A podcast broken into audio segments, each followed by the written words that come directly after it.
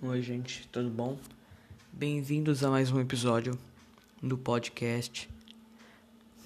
Ou melhor, né? Acho que nós temos essa condição hoje em dia, né?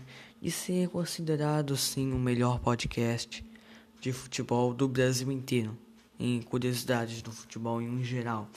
E hoje a gente quer, eu quero falar sobre um assunto que se vocês têm acompanhado o futebol nesses últimos anos, vocês vão ver, vocês vão ver principalmente Messi e Cristiano Ronaldo, os caras que dominam o futebol há 10 anos, decaindo.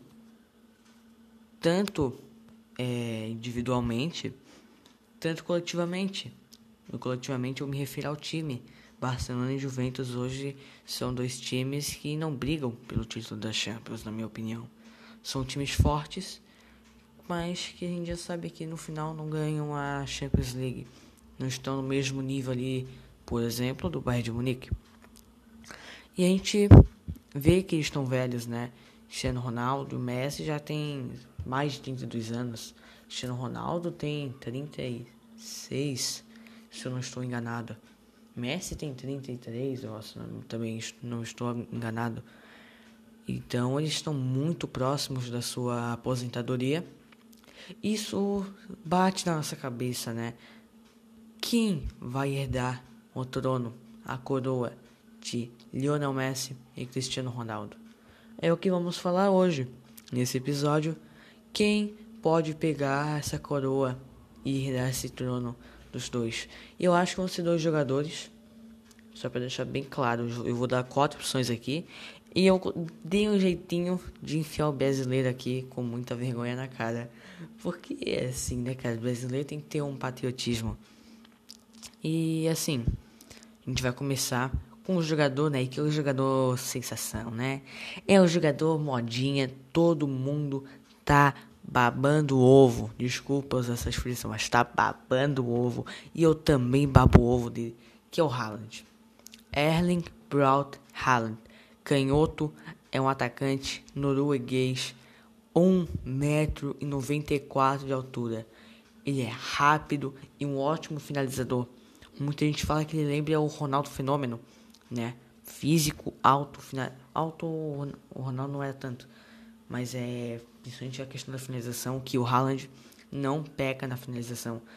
Se tu for ver os melhores momentos dele, é toda patada, né? Só porrada com a mão, com a mão, meu Deus, parece Maradona, com o pé esquerdo. E assim, ele tem apenas 20 anos e joga como atacante titular no Borussia Dortmund, time alemão.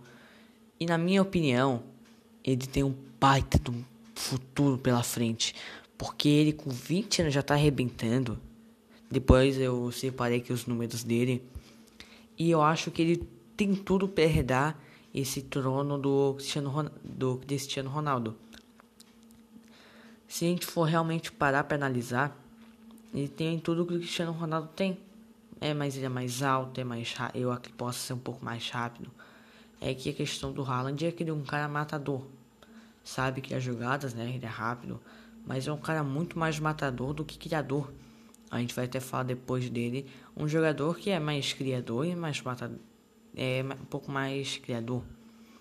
Né? E ó, vamos falar agora aqui um pouco dos números do Haaland. Ele tem 160 jogos pela carreira, oficiais, não contando pela base. Ele tem 118 gols. De 160 jogos, ele tem 118 gols. E o potencial, de acordo o potencial dele, de acordo com FIFA 21, é um jogo da Electronic Arts, é de 93 de overall. Se você não sabe, se você não conhece muito essa área dos jogos, só para tomar um pouco da noção. O Lionel Messi hoje tem 93 de overall, o Cristiano Ronaldo tem 92, se eu não estou enganado. Não, 90. Eu não lembro agora exatamente. Poxa, fui mal. Me preparei mal para isso daí. Mas o Messi no auge dele teve 94 de overall.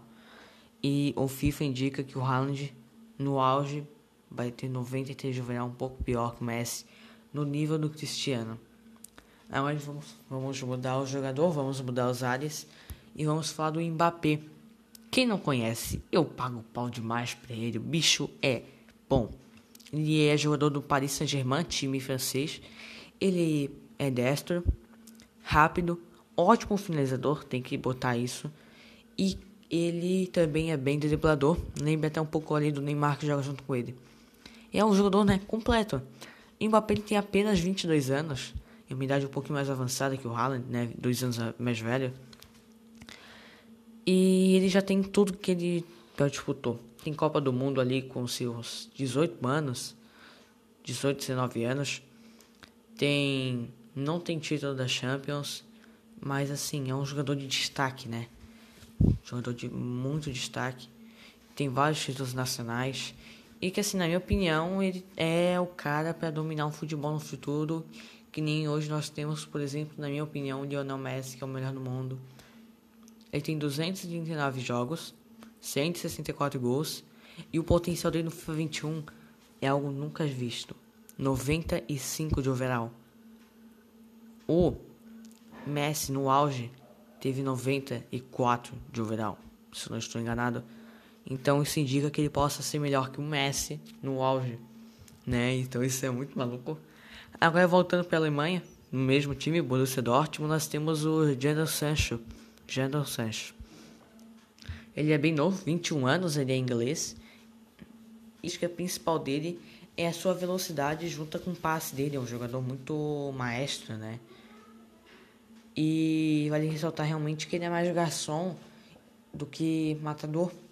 Também vale ressaltar outra coisa, que os números dele não são absurdos, né? Mas é um jogador que está sempre, quem viu os jogos do Borussia Dortmund vai concordar comigo, que ele está sempre participando das jogadas de gol, está sempre ali usando essa velocidade, seus passes a favor dele. Ele tem, tem que ressaltar aqui que são jogos oficiais, campeonatos, não são considerados base. Então, o Diandro Sancho tem 119 jogos, 38 gols e 54 assistências, e o potencial dele no FIFA 21 é 92 de overall, mais ou menos ali o nível do Neymar. Agora a gente, cara, eu botei eu, esse cara que eu vou falar agora. E assim, eu tenho minhas dúvidas, tá? Mas é um jogador que eu até comentei aqui. É o Vinícius Júnior. Eu acho que ele não vai herdar esse trono, porque esses três jogadores que eu falei anteriormente podem e vão dominar, mas eu acho que o Vinícius Júnior não tem essa capacidade. Mas o Vinícius Júnior vai ser aquele cara acima da média e que tá tentando sim brigar.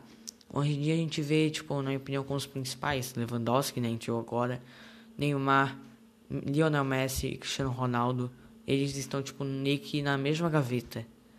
Mas eu botaria, obviamente, o Cristiano Ronaldo e o Lionel Messi separados, né? Mas sempre tem aqueles jogadores que são um pouco abaixo, né? Kevin De Bruyne, geralmente são os meio campistas, se a gente perceber.